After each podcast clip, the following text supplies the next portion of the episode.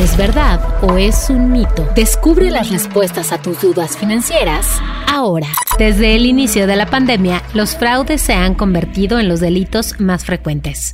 ¿Verdad o mito? Verdad. Hasta finales del año pasado se habían registrado más de 76 mil denuncias ante la Conducef. Los mexicanos acostumbran a hacer todos sus pagos en efectivo, por lo que no existen riesgos de fraudes a sus tarjetas de crédito o débito. ¿Verdad o mito? Mito. Buena parte de las transacciones se hacen con tarjetas. Hasta finales de agosto, los mexicanos hicieron casi 355 millones de pagos con tarjeta de crédito y débito. Esto de acuerdo con cifras de Banco de México. Puede ser víctima de algún fraude al cargar gasolina.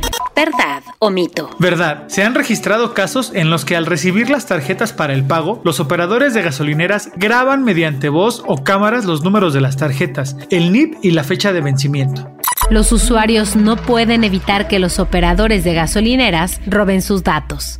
¿Verdad o mito? Mito. Para que los delincuentes no clonen u obtengan los datos de tu tarjeta, es importante que nunca sueltes tu plástico o que nunca lo pierdas de vista. Siempre pide que te lleven la terminal y nunca compartas tus contraseñas. Además de mantener contigo en todo momento tu tarjeta física, hay otras acciones que puedes realizar para evitar los fraudes. ¿Verdad o mito? Verdad. Nunca compartas tus datos personales con el pretexto de que te deben verificar tus cuentas o cargos. Ningún banco o fintech lo solicita. Además, antes de tirar a la basura algún documento, revisa que no tenga información personal o bancaria que pueda comprometer tu cuenta.